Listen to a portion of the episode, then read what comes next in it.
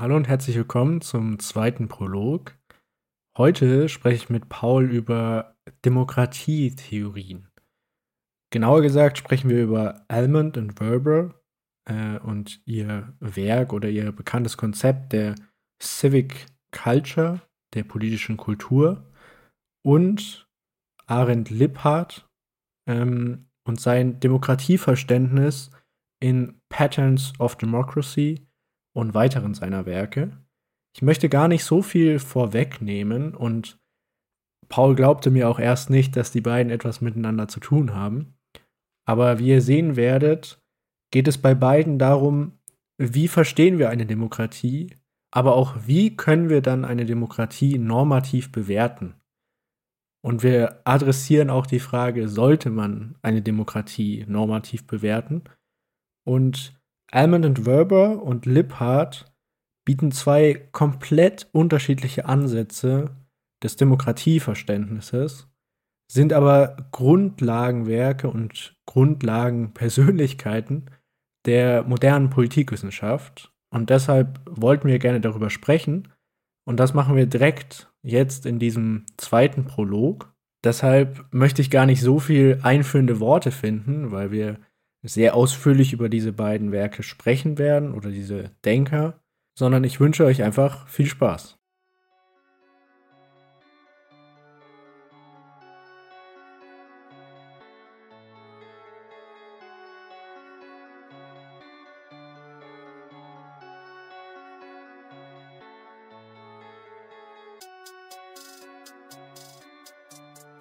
Aber ich würde ich würd einfach mal reinstarten mit der Frage, äh, was für dich politische Kultur ist. Was für mich politische Kultur ist, ich habe. Was du unter politischer also ich Kultur mir, verstehst. ich, ich persönlich habe mir die Frage selbst nicht gestellt, aber ich würde sagen, politische Kultur an sich in der Wissenschaft beschreibt die Orientierung einer Bevölkerung gegenüber dem politischen System, also die Werte und Einstellungen gegenüber diesem politischen System.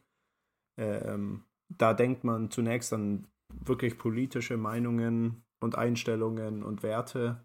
Äh, und dann im zweiten Schritt äh, kommt man vielleicht auch drauf, dass politische Kultur Felder betrifft, die zunächst unpolitisch erscheinen, wie irgendwie Arbeit oder auch religiöse Vorstellungen ähm, und so weiter. Genau.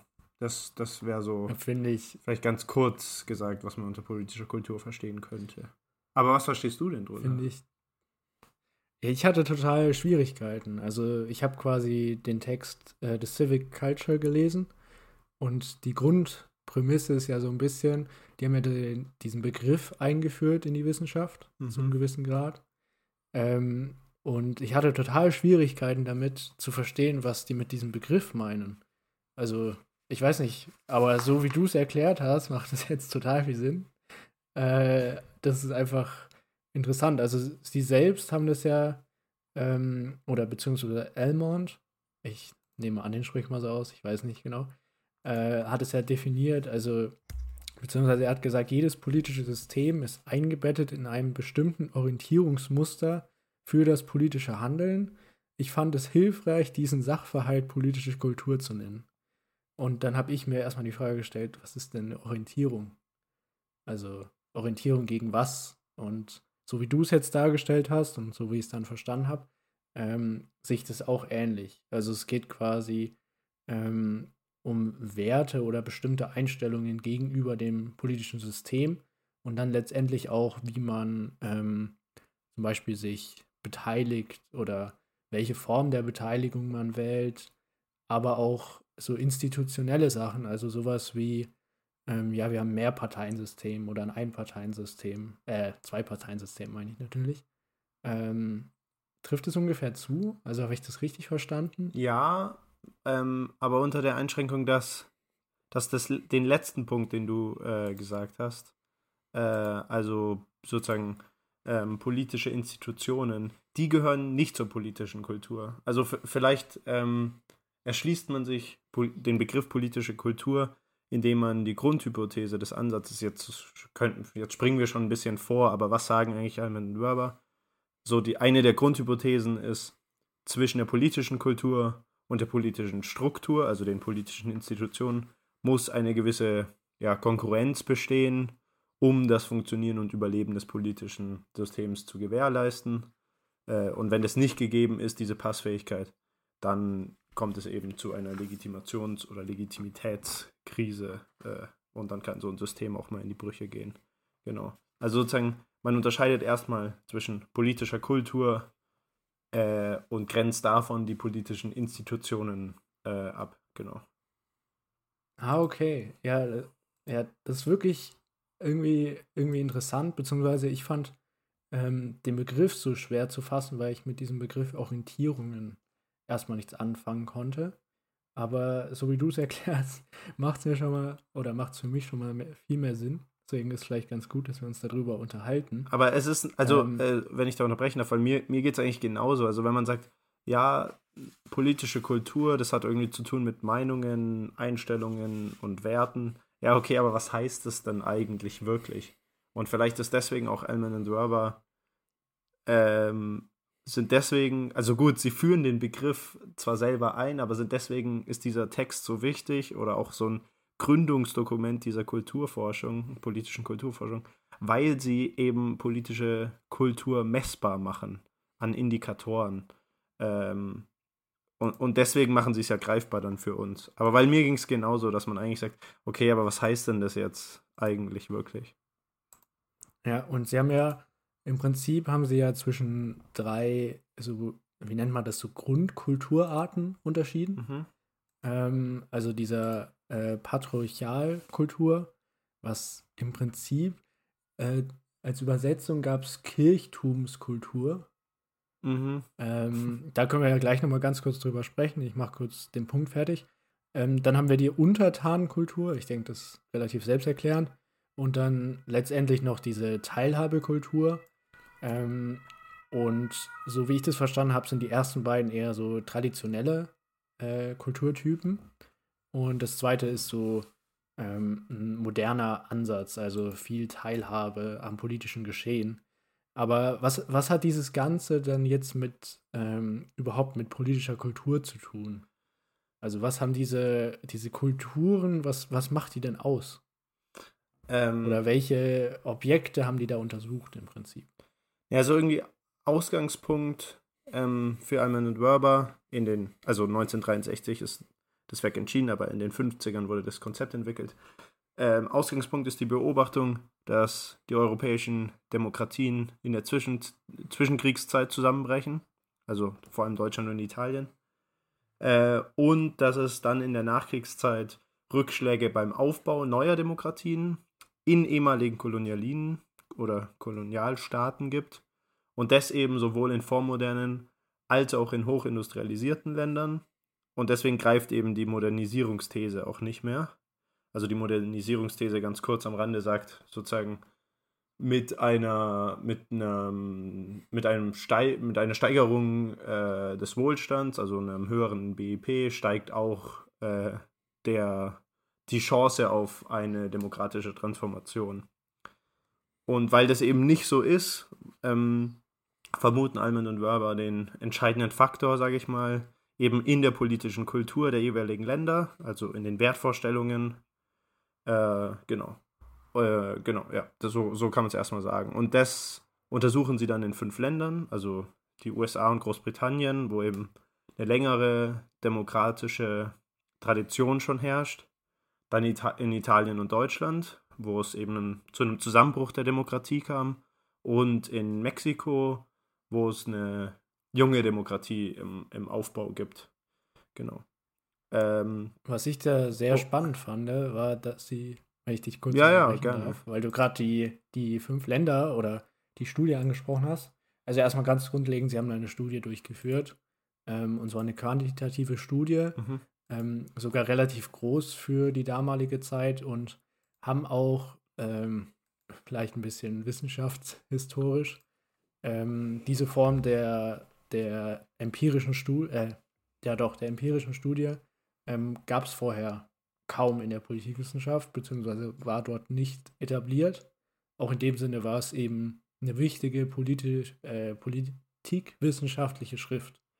Äh, also, äh, absolut. Also es war schon äh, sozusagen, man könnte, ich würde sagen, vielleicht so ein Gründungsdokument für die politische Kulturforschung als ein Analysekonzept der empirischen Politikforschung. Und empirische Politikforschung gab es schon davor, aber das Neue ist jetzt, dass Almen und Wörber sich die Bevölkerung anschauen. Also sich nicht mehr die politischen Eliten und die Institutionen anschauen, sondern die Bevölkerung, die ja auch in einem Austausch mit diesen Institutionen steht. Genau. Ja, und dann vielleicht noch kurz zu den Ländern. Ähm, da ist es nämlich so, dass Italien und Mexiko ursprünglich gar nicht untersucht werden sollten, sondern die wollten eigentlich äh, Frankreich und Schweden, soweit ich mich da erinnern kann. Ähm, aber da war es einfach nicht machbar, weil es diese Un Umfrageinstitute mhm. dort gar nicht gab. Ja.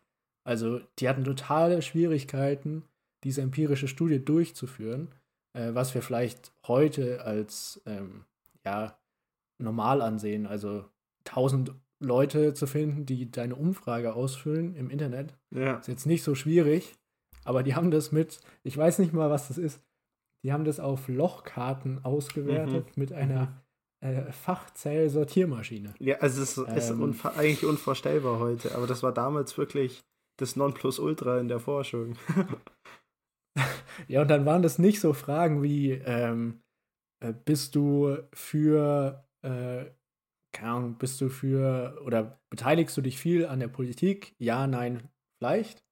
Sondern es waren wirklich so, so ausufernde Fragen, wo quasi die Vergleichbarkeit auch wirklich schwierig war, weil du individuelle Antworten bekommen hast. Mhm. Also die haben Interviews durchgeführt. Ähm, ja. Keine Ahnung, also das ist einfach ein großer Teil von, also der Inhalt ist natürlich der eine Teil, der ist natürlich wichtig, wobei es natürlich nicht so was Großes ist, wie wir letzte Woche gemacht haben mit Machiavelli, ähm, finde ich persönlich. Ähm, aber es ist eben vom Forschungsstandpunkt sehr interessant. Ja, vor allem, wenn, wenn man schaut, okay, damals war es wirklich nicht so leicht. Also es gab damals nicht die Mittel, die wir heute haben, mit denen man empirische Forschung betreiben könnte. Und sie versuchen da ja eigentlich was messbar zu machen oder zu operationalisieren, was einfach extrem schwierig ähm, äh, zu operationalisieren ist. Also irgendwie so eine partizipatorische Kultur ähm, kann man ja irgendwie definieren durch ein bestimmtes Bündel von Einstellungen, also irgendwie ein hohes Maß an zwischenmenschlichem Vertrauen, positive, positive Gefühle gegenüber dem politischen System, äh, das dritte war, glaube ich, ähm, Vorliebe für sozusagen kleinere Reformen und schrittweisen gesellschaftlichen Wandel. Und das vierte, was sie, was sie ähm, operationalisierten oder was sie als, als, diese, äh, als Bündel von Einstellungen ähm, messbar machen wollten, war die Überzeugung des Einzelnen, dass er die politischen Entscheidungen beeinflussen kann. Und jetzt macht es mal messbar, also mit, mit Ja-Nein-Fragen in Umfragen sozusagen. Das ist ja ein enorm schwieriges Unterfangen. Ich habe mal tatsächlich äh, mir die Mühe gemacht, oder wie auch immer man das sehen möchte. Ähm, ich bin mal in ein Kapitel rein von denen. Mhm. Also in das erste, wo sie quasi die Ergebnisse vorstellen, im Prinzip. Und habe mir mal so eine Frage rausgesucht. Das ist natürlich jetzt auf Englisch. Ich versuche es gerade äh, grob zu übersetzen. Ähm, Im Prinzip ging es darum, die sollten darüber, oder die Frage war, oder die unter und übergeordnete Frage war, äh, wie beeinflusst dich der Staat oder wie denkst du, dass der Staat Einfluss auf dein Leben hat? Und so kann man sich dann auch die Frage vorstellen. Also ähm, die Frage ist im Prinzip, wenn du über das, ähm, das nationale, über die nationale Regierung nachdenkst, ähm, was denkst du, welchen Effekt oder äh, was für einen großen Effekt ähm, haben die Aktivitäten dort auf dein ähm, tägliches Leben. Und dann solltest du quasi einordnen, großer Effekt, ein bisschen Effekt oder kein Effekt auf das äh, tägliche Leben. Und darauf wurde dann quasi immer so eine erweiterte Frage gestellt. Also das war immer so ein bisschen so eine Ja-Nein-Frage. Also erweiterte Ja-Nein-Frage. Und darauf folgte dann so, ähm, ja, warum nicht und so weiter. Und dann gab es sehr personalisierte Antworten. Sie wollten eben herausfinden, ähm, was, was die Leute denn tatsächlich denken zu dieser Frage. Ähm, so war es zum Beispiel in Mexiko so, das können wir ja kurz spoilern. Ähm, die haben Mexiko als sehr, als eine Untertanenkultur äh, klassifiziert. Und ähm, das wurde in allen, ähm, all ihren Messzahlen deutlich, weil sie sehr äh, unterschieden waren von denen der anderen Länder. Vielleicht können wir da gleich noch kurz was dazu sagen. Aber im Prinzip ähm, war es so, dass zum Beispiel eine Bäuerin aus Mexiko gesagt hat, ähm, ja, was geht, die Regierung hat keinen Einfluss auf mich, außer dass sie einmal im Jahr vorbeikommen und Steuern von mir haben wollen. Mhm. Ähm, und mach sowas mal quantifizierbar. Ja. Also ich, ich muss nochmal nachlesen. Ich hatte Mexiko abgespeichert als Mischtypus zwischen parochialer und partizipativer Kultur. Aber vielleicht sollte ich, sollten wir oder nochmal einen Schritt zurückgehen und sagen, okay, wir haben jetzt ein bisschen über die Grundlagen gequatscht. Ähm, ähm, Almen und Werber unterscheiden idealtypisch zwischen Parochialkultur, also da gibt es ein komplettes Fehlen jeglicher politischer Orientierung und die Mitglieder sind sich ihrer politischen Gemeinschaft gar nicht bewusst. Dann gibt es die Untertanenkultur, da bewerten die Bürger den Output aus dem politischen System. Also es gibt eine primär passive Volkbereitschaft und sozusagen die Inputmöglichkeiten, also die aktive Teilhabe, ähm, die werden nicht genutzt. Also die Bürger sind in der Regel keine, sind nicht selbst politische Akteure. Und drittens die Partizipationskultur, ähm, wo es halt, wo die, äh, wo es eine sehr, sehr hohe Nutzung der Inputstrukturen gibt und ein ausgeprägtes politisches äh, Selbstbewusstsein der Bürger. Also das hatten wir ja schon mal kurz angerissen, nur nochmal, um das ähm, zu vervollständigen. Und dann, dann sagen ja Ayman und Werber, eine Parochialkultur finden wir, oder da, da nennen sie afrikanische Stammesgesellschaften. Und dann sagen sie, Deutschland und Italien der 1950er und 60er sind sozusagen Realtypen der idealtypischen Untertankultur. Und Mexiko ist ein Mischtypus zwischen parochial und partizipativ. Und genau, allgemein kann man sagen, und das finde ich sehr interessant, sie sagen, eine reine Partizipationskultur ist, finden wir in der Realität nicht, ist also nur ein Idealtyp. Ähm, und die, also Almond und Werber sind auch extrem skeptisch gegenüber rein Partizipationskulturen, weil sie sagen, dass durch, äh, ja, sie befürchten eine Überbelastung der demokratischen Institutionen durch permanente Beteiligungsbegehren, äh, sage ich mal. Aber ich, vielleicht habe ich da auch einen Fehler gemacht. Also, weil du hattest ja Mexiko äh, anders abgespeichert gehabt, sozusagen.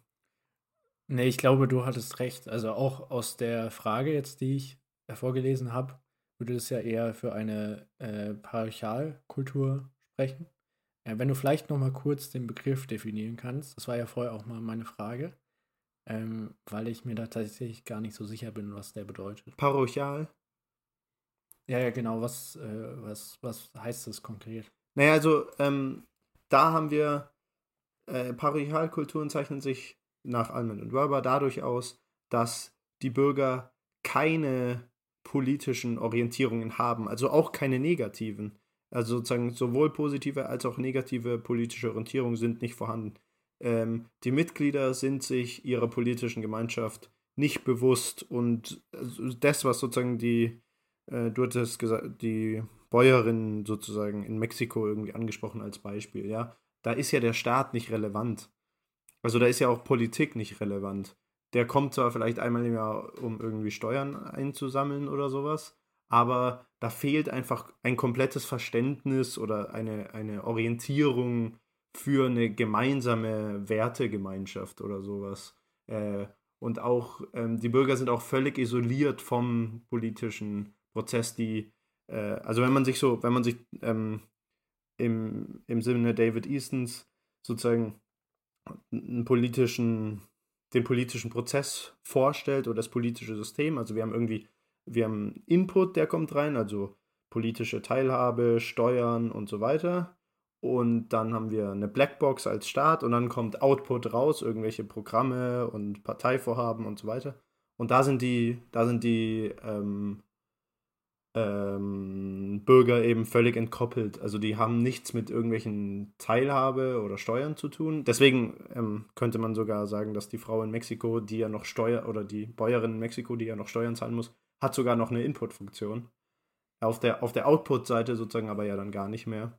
Genau. Also da fehlt es komplett. Jetzt habe ich ziemlich lang rumgehasst. Also im Prinzip. Hoffe, das war jetzt ein bisschen Prinzip, Nee, das, also für mich ist es jetzt auf jeden Fall klarer. Ähm, ich habe es jetzt so verstanden, oder ich würde es jetzt für mich so zusammenfassen.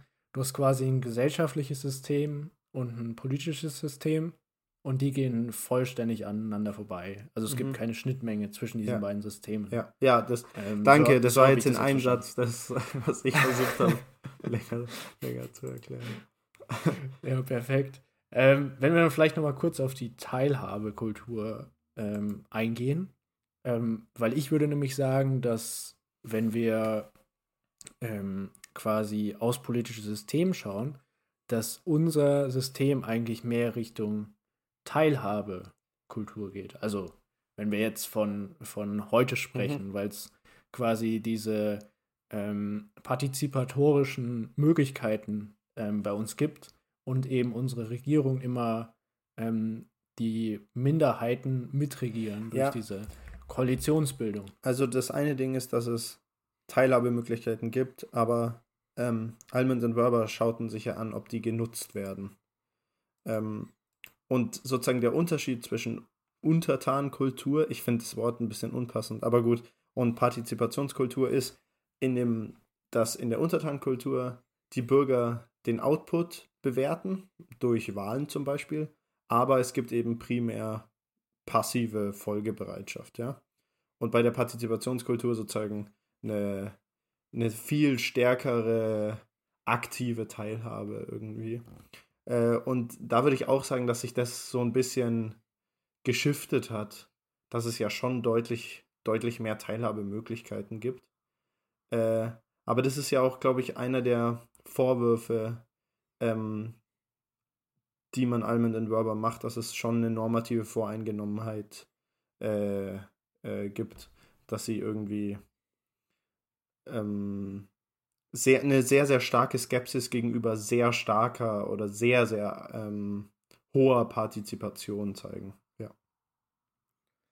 Aber sehen Sie nur das Problem in der Wahrnehmung der Partizipation oder dann auch in der äh, Anbietung der Partizipation, weil es ja doch schon dann noch ein Unterschied ist, weil sie analysieren ja erstmal die politische Kultur, also quasi den Status quo. Ähm, das sollte man vielleicht auch noch dazu sagen. Die haben zum Beispiel, also das war eine Studie äh, 1960, mhm. 60er hast du gesagt, ja, oder? genau. Also in den ähm, 50ern wurde das Konzept erarbeitet, aber 63 ist, es, ist der Text rausgekommen. Ja, da müssen wir uns vorstellen, da war zum Beispiel in Deutschland eben die Demokratie noch nicht so, so ausgeprägt. Ähm, und deswegen könnte, wenn man die Studie heute wiederholt, ich weiß nicht, ob das jemand gemacht hat, ähm, will, würden wir wahrscheinlich ein anderes Attest bekommen, äh, würde ich jetzt mal so voraussagen. Mhm. Und ähm, das ist eben die, die Frage. Also, was ist denn für Sie ein, ein gutes oder eine gute politische Kultur. Ähm, Sie haben ja da auch den Begriff der Civic Culture genannt. Ähm, und das ist ja so ein, so ein Mischding aus allen drei. Das ist ja Ihre Idee. Also, das ist, das ist das gute oder das beste System, wo sich äh, die Demokratie am, ja. ich sage jetzt mal vorsichtig, stabilsten ist. Ja, also ähm, Sie. Und, oh ja, Entschuldigung, du hast deine Frage noch nicht fertig gemacht. Und ich denke, die, oder die sehen sie ja dann in so Mehrheitswahlsystemen, oder? Also, äh, genau, du hast, du hast schon richtig gesagt, die Civic Culture, also die Staatsbürgerkultur, könnte man übersetzen, als, als Mischtypus sei optimal für liberale Demokratien, sagt Almond and Werber. Ähm, oder sagt der Almond Werber äh, Text. Und zufälligerweise äh, identifizieren sie USA und Großbritannien, also ihre angloamerikanische Heimatkultur, als diesen Mischtypus und als Vorbild äh, für die liber liberale Demokratie. Genau. Also ich meine, die können da natürlich auch voreingenommen sein, weil wenn sie sich zum Beispiel Deutschland oder Italien anschauen, ähm, beziehungsweise Italien stimmt gar nicht, da gab es ja vorher gar keine Demokratie. Aber so Deutschland, dann sagen sie halt, ja, ihr habt es schon mal versucht, Mhm. hat nicht so gut funktioniert. Ähm, und dann haben sie bestimmt irgendwo ein Bias, so ein bisschen, was ja auch völlig Verständnis, äh, verständlich ist. Dennoch denke ich, dass das ein bisschen ja, falsch verstanden wurde, oder?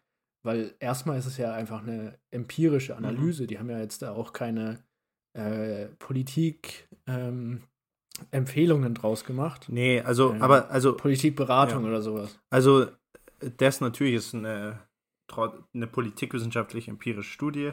Dieser Vorwurf der Normativität oder auch der ko des konservativen Gestus, sage ich mal, weil man sozusagen äh, Das musst du Weil erklären. man, naja, man, also sozusagen, das, es ist, ich will es nur der Vollständigkeit halber, al- es, es wurde als Vorwurf ähm, gebracht, nämlich, dass man äh, ja keine zu starke Partizipation möchte, sondern man will schon auch ein hohes Maß an Gefolgschaft, weil sonst ähm, würde ja sozusagen äh, politische Kultur und polit würde es eine zu hohe Inkongru also eine Nicht-Kongruenz von politischer Kultur und politischer Struktur äh, geben. Äh, das, also man, genau, das, das ist ein Vorwurf, der, der genannt wird. Aber ein Grund, ähm, warum Almond und Werber eben in den 60er Jahren oder Anfang der 60er Jahre skeptisch auf die BRD schauten, war eben, weil sie vielleicht auch noch nicht sehen konnten, was für ein unfassbares Wirtschaftswachstum ähm, so eine junge Bundesrepublik eigentlich entfalten konnte. Das konnte man ja nur sehr bedingt wissen. Genau. Das ist tatsächlich äh, was, was sie erkannt haben. Ach so, das ist was, was sie. Ähm. Okay, da hätte ich jetzt gedacht, dass sie das ehrlich gesagt nicht, nicht vorhersehen konnten. Aber ja, gut. Nee, sie haben quasi gesagt, dass, also wenn man, also in ihren Umfragen, wenn man ihre Umfragen nimmt, ähm, da sich quasi herausgedeutet, dass die Deutschen äh, auf zwei Sachen stolz sind. Auf sich selbst, also die fleißigen, pünktlichen Deutschen ähm, und auf die Wirtschaft. Okay. Ähm, also das Politikinteresse war einfach sehr schlecht ausgeprägt. Ja. Ähm, okay. Was ja auch irgendwo vielleicht verständlich ist, äh, weil es gab vielleicht auch wichtigere Sachen, worum man sich äh, in der Zeit noch gekümmert hat. Mhm. Ähm, und aber das, man war sehr stolz oder auf sein Wirtschaftswachstum oder auf die Wirtschaft allgemein und eben auf die eigene Identität, würde ich es jetzt nennen. Mhm. Äh, also Ja. Wir fanden uns schon toll. Ah, okay. Ja, dann, da, das wusste ich nicht, da hast du mich eines Besseren belehrt. Ich hätte, ich hätte eher gedacht, ähm, dass sie, dass sie das nicht so nicht in der Art und Weise äh, vorhergesehen, ge, vorhergesehen haben. Aber vielleicht sollten wir mal zum, zu unserem zweiten Text kommen, den du ja vorgeschlagen hast. Und ich habe schon äh, dem Noah, ich habe dir schon äh, gesagt, ich bin gespannt, wie du die Brücke zu diesem Text schlagen möchtest. Das, ich bin gespannt. Jetzt hast du mir du das die machst. Brücke eigentlich weggenommen, weil wir uns gerade langsam darauf hinbewegen. Ach so, oh, Entschuldigung. Aber- Dann, dann müssen wir vielleicht doch noch über Civil Culture weiterreden. nee, das ist kein Problem. ähm, vielleicht um irgendeine Brücke zu schlagen, weil der Paul hat mich da netterweise darauf hingewiesen, dass die am Schluss gar nicht so viel miteinander zu tun haben. Also die beziehen sich nicht wirklich aufeinander. Ähm, außer dieser grundlegenden Annahme. Also, wenn man davon ausgeht, dass Elmond und Werber quasi sagen, ähm, ja, die angelsächsische Demokratie, also Großbritannien, ähm, USA, das ist das beste Demokratiesystem. Ähm, und diese Ansicht hat sich dann auch weiter verbreitet. Jetzt vielleicht nicht von ihnen selbst propagiert. Ähm, ich kenne jetzt auch die anderen Texte von ihnen nicht. Also es kann auch sein, dass die normative, ähm, ja, wie nennt man das, normative Studien durchgeführt haben ähm, und so weiter. Aber im Prinzip wurde dieses oder schwebte dieses Bild schon vor. Und da waren wir ja eben schon, indem wir gesagt haben, ja, schau dir die BRD in ihren Anfängen an. Äh, da ist es relativ normal, dass die Leute skeptisch gegenüber dieser Form der Demokratie waren, weil es ja auch schon in Weimar so eine Demokratie gab.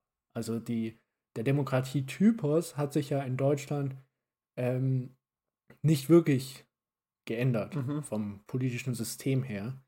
Ähm, aber jetzt geht es eben mehr, mehr um das System und da kommen wir eben zum ähm, ja, niederländischen, um nicht zu sagen holländischen ähm, Politikwissenschaftler und zwar Arendt. So, jetzt wird es spannend. Liphart nenne ich ihn jetzt. äh, da kommt noch ein J, aber ich weiß nicht, wie man das ausspricht. Ähm, und er sagt quasi, ähm, weil sein Heimatland, er ist auch ein bisschen voreingenommen, sein Heimatland. Die, geht die nehmen alle Richtung. ihr Heimatland immer, oder? Das ist schon ein bisschen suspekt. Ja, irgendwo schon und sagen halt dann, ja, ist schon ziemlich geil, unser Heimatland. Aber ich wollte dich nicht unterbrechen, Entschuldigung.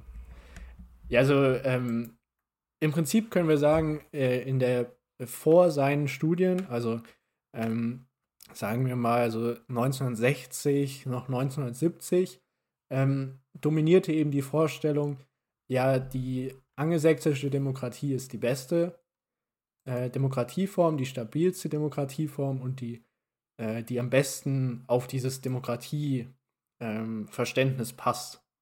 Also die passt am besten zur Demokratie.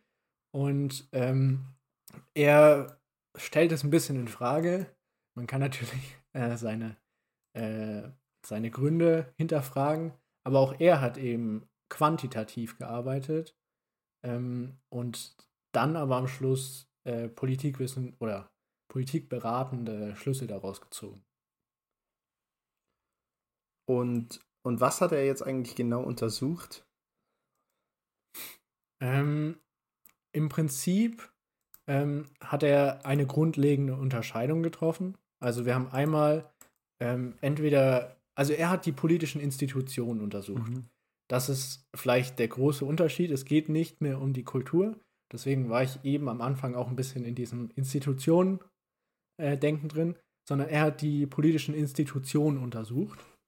Und er hat da zwar quasi zwei unterschieden. Also entweder es wird Macht gestreut oder zwei Gegensätze. Man kann sich das bestimmt wie so eine Skala vorstellen. Ähm, die Demokratie kann Macht streuen oder Macht konzentrieren. So unter Streuen ähm, stellt er sich eben, ohne jetzt auf seine genauen ähm, ja, Faktoren einzugehen, stellt er sich eben ein System vor, wie wir es eben aus Deutschland kennen oder wie es auch in den Niederlanden präsent ist, wo in der Regierung Koalitionen gebildet werden. Es ist quasi, ähm, sie wollen quasi so viele Leute wie möglich in eine Entscheidung bringen oder in, in die Entscheidung mit einbeziehen, äh, wie es weitergeht mit der Demokratie äh, oder wie wir uns entwickeln wollen. Und konzentrierte Macht ist eben, was wir jetzt als Mehrheitswahlsystem kennen, also Winner takes it all. Also die Mehrheit dominiert eigentlich über die Minderheit. Ah, okay. Und das sieht er als diese zwei äh, verschiedenen Faktoren an. Ähm, ich weiß, das ist äh, sehr weit weg von dieser politischen Kultur, aber ich denke, diese, es sind einfach zwei empirischen Studien, mhm. ähm, die uns was über die Qualität von Demokratie sagen. Oder wie siehst du das? Äh, ja, also dem kann ich mich nur anschließen. Ich finde ich finde das, was du gerade gesagt hast, besonders interessant, weil wir ähm, im, in der Uni erst dieses Semester in politische Systeme eine Klausur geschrieben haben und auch über Liebhardt gelernt haben, so eine Gegenüberstellung von Konsens und Mehrheitsdemokratie. Und dann mussten wir da unsere fünf, sechs Kategorien auswendig lernen und was denn die Konsens- und was die Mehrheitsdemokratie jeweils ist. Also irgendwie Staatsaufbau und dann Konsensdemokratie föderalistisch dezentralisiert und Mehrheitsdemokratie zentralistischer Einheitsstaat und dann irgendwie, keine Ahnung, ähm, was gab es noch? Zentralbankautonomie, Parlamentssouveränität und dann musste man das so auswendig lernen, aber ohne eigentlich äh, eine Einbettung, eine textualistische Einbettung, was das dann jetzt in Lipperts Werk eigentlich heißt und so weiter. Von daher hast du das gerade nachgegeben, sozusagen uns gegeben, von daher sehr gut. ja, wir können auch, ähm, weil ich mich damit schon ein bisschen auseinandergesetzt habe, weil ich einfach seine, ähm, seine Arbeit sehr interessant finde. Ähm, deswegen wollte ich den Text auch haben. Äh, auch wenn du nicht so der Empiriker bist. Nee, ähm, nee tatsächlich gar er hat nicht. quasi, man sieht quasi eine stringente Linie. Also er hat 1968 angefangen äh, mit seinem ersten Durchbruchsbuch. Also vielleicht kurz dazu, Lipphardt gilt als einer der größten Politikwissenschaftler, äh, der modernen Politikwissenschaftler. Ähm, und mit Politics of Accommodation, das war quasi sein, ähm, wie nennt man das, wenn so ein, so ein Album dich zum Star macht plötzlich? Coming Out? Nee. Äh, ich bin nicht so in der Pop-Culture verhaftet, tatsächlich. ja, aber ich denke, man versteht, was ich meine. Debütalbum also, meinst du? Ja, wo du so, der war plötzlich, der war plötzlich. Jetzt reiten wir uns aber gegenseitig in unser Unwissen rein. da sollten wir lieber nicht tiefer drauf eingehen. Ähm, da wissen wir noch weniger als über Politikwissenschaften. Ja. Ähm, naja, auf jeden Fall hat er seine, seine, zuerst hat er einfach nur gesagt, ja, das System, das, ähm, dass das englische System besser ist, ich nenne es jetzt englisches System, ähm, ist Quatsch, ähm, sondern äh, es passt auf verschiedene Situationen. Also er sagt erstmal, dass quasi in homogenen, äh, friedlichen Gesellschaften ist dieses äh, Winner-Takes-it-all-System einfach besser geeignet. Also er, er trifft quasi eine Differenzierung und sagt nicht, ja, das System ist immer besser, sondern unter bestimmten, und da sind wir eben so ein bisschen bei Kultur, äh, unter bestimmten kulturellen Voraussetzungen findet er oder argumentiert er für das eine oder für das andere System. Ah. Jedenfalls in dem frühen Werk. Und in des Gegensatzes eben, wenn es heterogene Gesellschaften sind, also ähm, da gibt es doch diesen Begriff Multikulti, also wenn viele Gesellschaftsgruppen aufeinandertreffen ähm, und die eben sehr gespalten sind, dann sagt er eben, ja, diese andere Form, äh, wo möglichst viele repräsentiert werden, ist einfach besser geeignet. Äh, also insofern kann man, Entschuldigung, dass ich dich unterbreche, insofern kann man schon eine Kritik, also kann man schon den Bogen spannen zu Almond Wörber, weil Lippert ja eigentlich äh, sozusagen äh, kritisiert, dass Almond und Wörber sagen, äh, dass das angelsächsische Modell der Mehrheitsdemokratie das beste Demokratiesystem ist. Ja, genau. Wobei ich halt eben, ich, ich bin mir nicht so sicher, dass die das tatsächlich sagen. Okay. Also, okay. Du, du merkst es irgendwie schon, ähm, aber, also, man müsste natürlich. Ja, sie sagen es nicht direkt, das stimmt, lesen. ja. Ähm, es ist einfach nur dieser, ja, wie nennt man das so, so Unterton. Also unterschwellig schwingt es immer mit. Naja, aber im Grunde genommen, also das Werk heißt Civic Culture und sie sehen das Civic Culture in Großbritannien und USA, nämlich diese Mischform. Okay, fair point. fair point. Aber wie gesagt, also dieser, ich wollte nicht damit sagen, dass ich diesem normativen Kritikpunkt automatisch zustimmen, sondern also der wurde halt geäußert. Das wollte ich damit nur sagen. Ja, genau. Ähm, also es ist auch ein Unterschied, weil sie eben von über die politische Kultur sprechen und er eigentlich mehr, das sehen wir gleich, er kommt quasi von der kulturellen Richtung so ein bisschen. Ähm, wobei auch nicht direkt politische Kultur, sondern mehr. Naja, ähm, er geht da doch yeah also er untersucht Systeme, er geht da demokratietheoretisch irgendwie ran, oder? Ja, genau, ja, genau. Also es ist ein anderer Ansatz mhm, und vielleicht ja. kommt man dann auch eben zu unterschiedlichen Ergebnissen. Ja. Weil erstmal ist ja das von, äh, also das Civic Culture ist ja erstmal unabhängig vom äh, den politischen Arrangements, oder? also nicht ganz, aber doch schon, also es könnte unter verschiedenen Systemarten, äh, kann diese Civic Culture sich entwickeln, oder? Mm, an sich schon. Äh, es kommt ja immer sozusagen auf die, auf die Konkurrenz von politischer Struktur und Kultur an.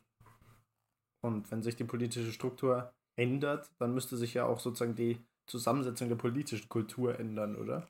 Aber so ganz verstanden habe ich, das, hab ich das auch nicht. Es, es, gibt ja da so eine Wechselwirkung, die wird ja auch immer wieder genannt. Mhm. Ähm, ich habe das mal im Einführungsbuch gelesen, aber äh, so richtig verstanden habe ich es nicht und dann habe ich es auch verworfen. Ja. Weil es so viel gibt, dass man nicht versteht. Ja. Ähm, Ja, aber im Prinzip hat er dann sein, er hat quasi so eine stringente Linie. Also er, er entwickelt seine Argumentation immer weiter.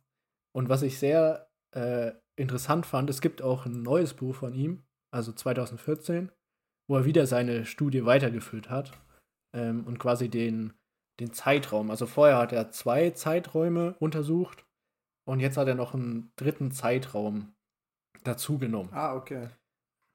Genau. Und was halt interessant ist, ähm, er unterscheidet quasi diese zwei Typen, also Mehrheitsdemokratie und äh, Konsensdemokratie. Äh, Konsens ist quasi, wenn wir es ganz einfach machen, dieses ähm, Koalitionsdemokratie. Also überall gibt es mehrere Veto-Player, die quasi die Entscheidung beeinflussen können. Ähm, aber die ganzen Kritiker von ihm oder die ihn lesen, die lesen daraus quasi vier. Mhm. Also es gibt quasi so eine ähm, so ein zweidimensionales System, wo du Demokratien einordnen kannst. Und zwar zentralistisch und föderalistisch und eben Mehrheitsdemokratie und Konsensdemokratie. Ähm, und dann sagst du zum Beispiel, okay. ja, Deutschland ist eine föderalistische Konsensdemokratie. Ja, okay. Ah, verstehe. Und dann kriegt, kriegt es mehr Differenzierung, finde mhm. ich. Mhm. Ähm, weil Konsensdemokratie kann ja auch verschieden geprägt sein. Gibt ja, ja da schon, schon Unterschiede. Ähm, so, und dann kommen wir zu seiner Politikberatung. Ähm, Im Prinzip, also da hat er eine große Studie draus gemacht, hat quasi ähm, das anhand bestimmter Kriterien untersucht ähm, und eben normativ untersucht, aber anders als bei ähm, Elmond und Werber ähm, kommt er quasi dann zu einem normativen Schluss, also wirklich bewusst zu einem normativen Schluss. Also die letzten Kapitel sind äh, pure Politikberatung. äh, er sagt quasi dann, ähm, ja, aus meiner Studie geht heraus, also äh, jetzt ganz simpel gesagt, ähm, dass die wirtschaftspolitische Leistungskraft ähm, dieser äh, Konsensdemokratien gar nicht schlechter ist als die der Mehrheitsdemokratien. Also nicht, sie sind nicht schlechter. Das ist sein erster Faktor. Wie ist die wirtschaftspolitische Leistungskraft? Ähm, woran bewertet er das? Also, das sind immer so zehn Indikatoren, hat er immer genommen. Mhm. Und ähm, das Wirtschaftswachstum, Arbeitslosigkeitsquote und so und Inflation. Und das zweite ist Wohlfahrtsstaatlichkeit, Umweltschutz, Umgang mit Kriminellen und Auslandshilfe. Also so, ja, Sozialstaat und ähm, ja, Einbindung mhm. oder soziale Einbindung. Ähm, und da sagt er eben, ja, die ähm, Konsensdemokratien sind klar besser mhm. äh, in dem Aspekt. Und sein Schluss, äh, mathematische Rechnung, beim einen nicht schlechter, beim anderen besser. Was kommt da wohl raus? Fragst du mich ja, das jetzt gerade? Ich habe dich das jetzt so. gefragt. Ich dachte, vielleicht ein bisschen Mathe kannst du noch. um Gottes äh, Willen. er folgert daraus eben, dass die Konsensdemokratie der Mehrheitsdemokratie überlegen ist. Und das ist sein Fazit äh, seiner Studie. Ähm, also er hat sich quasi ein bisschen entwickelt. Anfangs hat er noch gesagt, dieses ähm, ja, wenn das besser passt, dann passt das für euch besser. Also, äh, wenn es homogen ist, dann mhm. eher diese Mehrheitsdemokratie, wenn es heterogene Gesellschaften sind, eher Konsensdemokratie.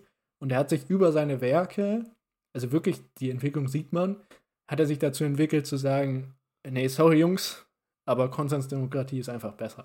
Okay, aber das ist ja schon äh, eigentlich eine äh, Konklusion, die diametral im Gegensatz zu Almond Werbers These oder Konklusion steht, wenn man die dann herauslesen will aus Almond Werber. Ja, interessant auf jeden Fall. Insofern hast du doch eine ja. ziemlich starke Brücke schlagen können. Also du hast mich überzeugt. Ab jetzt machst du ja, die beide, Texte Beide sprechen, beide sprechen über Demokratie. ja, ich finde es einfach ähm, sehr interessant, ähm, weil es eben, das war ja auch so ein bisschen die Zeit, wo wir Demokratie exportiert haben. Mhm. Äh, das hat ja jetzt deutlich abgenommen. Aber da, aber da war das noch in. Mhm. Da sprichst du einen Wir interessanten uns ja ein Punkt bisschen an, im. weil du gesagt hast, äh, da haben wir Demokratie exportiert. Das ist jetzt vielleicht, äh, mache ich, also natürlich mache ich damit einen Riesenfass auf, aber die Eurozentrismus-Frage, wenn man die mal stellt an diese beiden Studien, das wäre, glaube ich, eine interessante Folge. Da könnten wir auch wieder mehrere Folgen mitfüllen, wahrscheinlich. Äh, Haben wir schon wieder eine Forschungsfrage Ja. gefunden. Ja. Also im Grunde genommen, wie eurozentristisch äh, sind diese Denker gewesen? Ich meine, in den 60ern gab es noch sowas wie Post- Post-Colonial Studies und so. War da noch nicht so stark. Und Area Studies und so weiter. Also das, das entwickelt sich ja jetzt erst oder in den letzten Jahrzehnten. Ja, wir müssen uns einfach mal bewusst machen, die Politikwissenschaft ist nicht besonders alt. Also als äh, systematische Wissenschaft. Ja. Ähm, das muss man sich immer mal bewusst machen. Oder das, was wir heute kennen, äh, also zum Beispiel die Fächer, die wir heute kennen, oder der Aufbau vom Studium, ähm, das ist alles relativ jung. Mhm. Also, ähm, und dementsprechend müssen wir auch immer ein bisschen Vorsicht walten lassen, wenn wir uns ältere Sachen anschauen, ähm, weil die eben noch stärker normativ geprägt sind. Ja. Also diese, diese 60 mal peer-reviewed, ähm, wie es heute ist, das gab es da noch nicht. Mhm. Also, und dann muss man, finde ich, schon immer die, die Frage stellen, ähm, ja, was für, also muss man heute auch, vor allem bei Auftragsstudien, ähm, aber es war, oder es ist heute deutlich systematischer als, als damals. Mhm.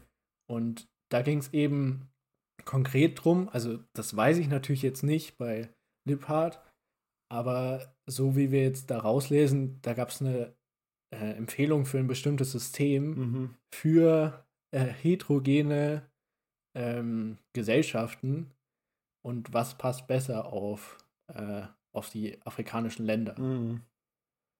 nachdem die mit dem Lineal gezogen wurden. Ja.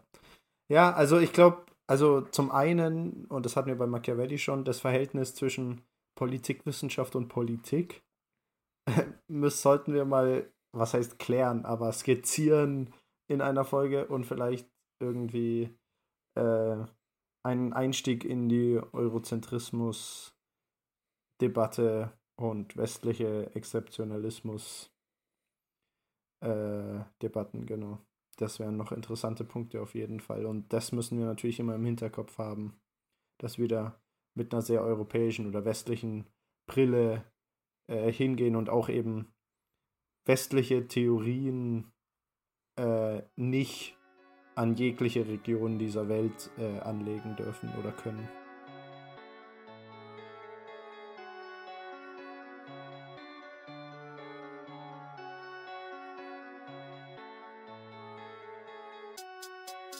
Ja, in dieser Podcast-Folge haben wir uns mit einigen der absoluten Säulenheiligen der Politikwissenschaft beschäftigt.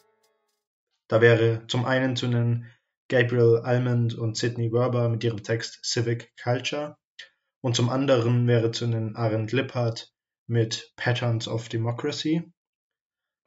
Und Lippert insbesondere gab der Demokratieforschung mit der Frage nach Mehrheits- oder Verhältniswahlsystemen bis heute wegweisende Impulse. Und so gehören ja diese Texte und diese Denker zu den bekanntesten und einflussreichsten Texten und Politikwissenschaftlern. Aber wir haben uns auch versucht, kritisch auseinanderzusetzen mit diesen Denkern. Zu nennen wäre zum Beispiel Almond und Werbers sehr vieldeutiger Begriff der politischen Kultur.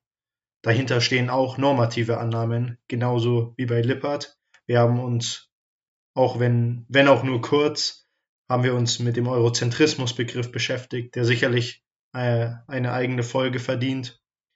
Wir haben uns mit den Kontextbedingungen kurz befasst. Ich meine, beide Texte, aber vor allem der Alman Werber Text ähm, in den 60er Jahren geschrieben, hat ganz klar auch normative Annahmen ähm, schon implizit enthalten. Ja, die Fragen, was ist eigentlich politische Kultur? Wie vermeiden wir die Eurozentrismusfalle? welche normativen Annahmen stecken implizit bereits in unseren Theorien und dennoch, was ist eigentlich besser, Mehrheitswahlsystem oder Verhältniswahlsystem? Diese Fragen haben wir nicht abschließend geklärt. Das ist natürlich ganz klar. Es scheint sowieso so, zumindest mir geht es so, dass ich bei jeder Podcast-Folge am Ende mit noch mehr Themen und Fragen, aber auch mit noch mehr Inspiration aus dem Gespräch gehe.